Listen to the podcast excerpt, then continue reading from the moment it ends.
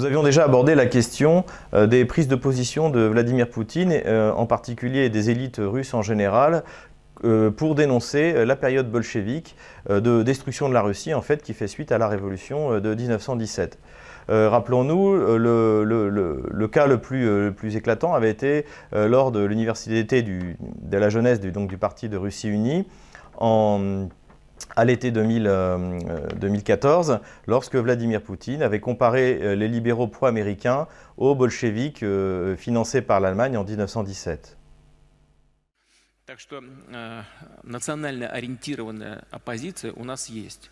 Есть и э, так называемая несистемная оппозиция, но это тоже не, э, ну, как, не, не единое целое, там тоже разные люди есть. Есть люди, которые настроены патриотично, а есть люди, которые, как бы это ни было э, ну, обидно слышать, части, может быть, даже этой аудитории для людей, которые настроены, левых взглядах придерживаются.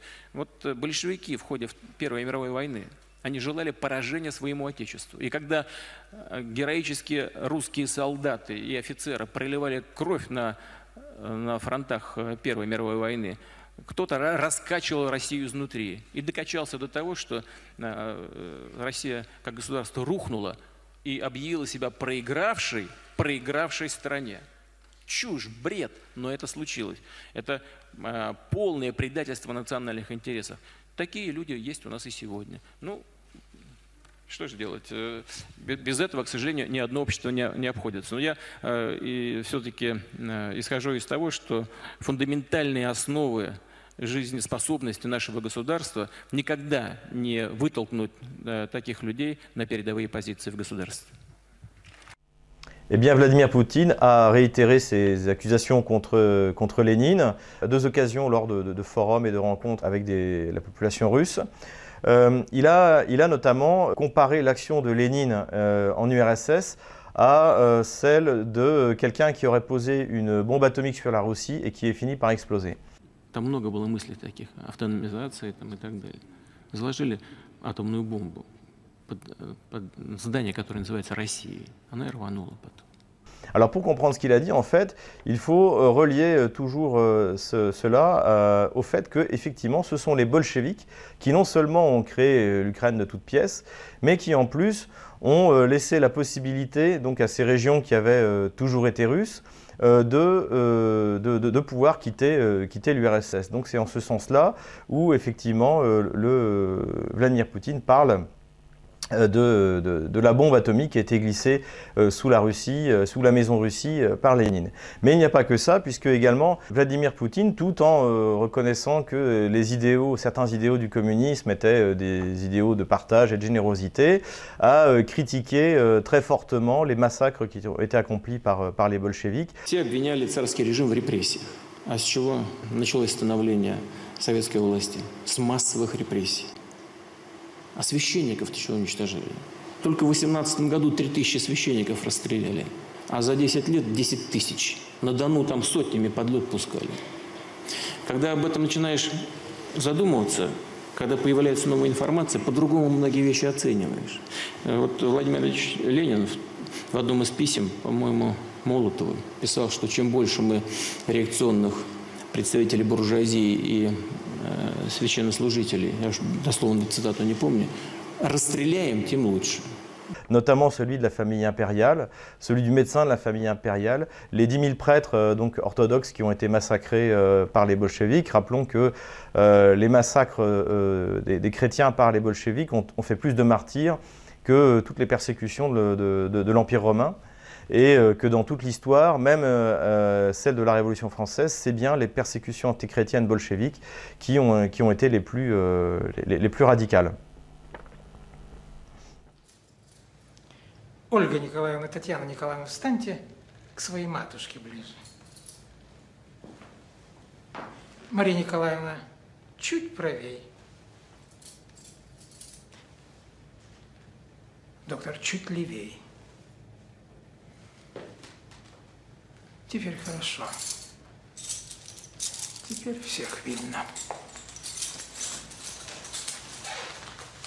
Решением исполкома Уралсовета вы, Николай Александрович, и ваша семья приговорены к смерти и сейчас будете расстреляны. Что? Что вы сказали? Повторите. Господи, прости их, не ведают, что творят.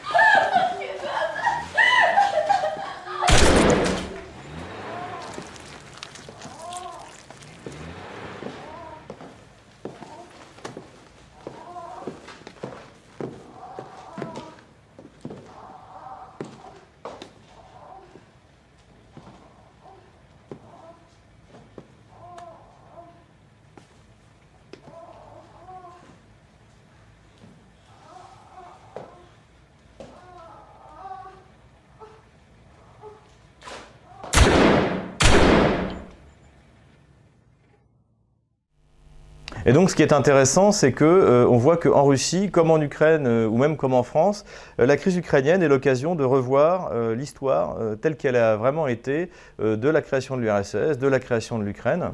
dans ce cadre-là, je voudrais recommander la lecture d'un livre donc, qui est, un peu celui du seul théoricien du nationalisme ukrainien sérieux que l'on peut avoir en France, qui est M. Lebedinsky donc il vient de, sortir un livre qui s'appelle Les États ukrainiens et dans lequel euh, il essaie justement, euh, malgré euh, le fait historique incontestable que c'est Lénine, Kaganovitch et Staline qui ont créé l'Ukraine, qui en ont fait un véritable État, eh bien, il essaie de justifier donc, les antécédents étatiques de l'Ukraine entre 1917 et 1922. Alors, c'est évidemment pas facile, et c'est d'ailleurs un peu le, problème de son livre, c'est que tout en essayant de donner de la profondeur à la fois institutionnelle et, et historique à l'Ukraine, en fait, il montre que euh, du point de vue chronologique, eh bien, euh, euh, par exemple, la, première construction étatique, donc après la, après la révolution bolchevique, donc la, création de la Rada de Kiev, eh bien, finalement, on s'aperçoit qu'elle a duré 7, mois et demi, qu'elle n'a jamais exercé aucune, aucun pouvoir réel sur l'Ukraine. Alors, il invente de manière un peu, c'est un peu un conte de fées, où il nous explique que Letman Skoropadsky, donc qui arrive au pouvoir grâce à l'armée allemande et qui d'ailleurs, euh, dès que l'armée allemande part, doit s'enfuir également euh, dans, ses bagages, eh bien le représente en fait comme le véritable fondateur donc euh, entre avril, avril 1918 et décembre 1918, comme le véritable fondateur d'un État moderne ukrainien. Donc bien sûr, tout cela ne, ne tient pas, n'est pas très sérieux. Euh, mais euh, cela dit, euh, ce livre vaut la peine d'être lu parce que justement, on voit à quel point l'Ukraine est, est, une création factice qui, comme elle n'a jamais vraiment existé, comme elle d'ailleurs, avant que les bolcheviks ukrainistes de force les populations qu'ils ont mis à l'intérieur des frontières de la République socialiste soviétique d'Ukraine, eh bien en fait n'a jamais obtenu l'adhésion des populations locales. Donc, euh, donc, finalement, un livre qui vaut la peine, euh, qui vaut la peine d'être lu, avec le regard un peu euh, d'un Français ou d'un Russe, c'est-à-dire pour nous, eh bien, nos, périodes historiques, c'est des siècles de féodalité, de ministériat, de monarchie absolue, de république, voilà. Et on s'aperçoit qu'en fait, l'histoire de l'Ukraine, c'est des cycles de, de, 6 à 10 mois. Donc, intéressant livre à lire avec le recul, mais j'en recommande la lecture. Vous pouvez, euh, pouvez l'acheter, euh, donc c'est chez l'Armatan, ou faire comme moi, le télécharger euh, pour la somme de, de 10 euros, je crois. Voilà.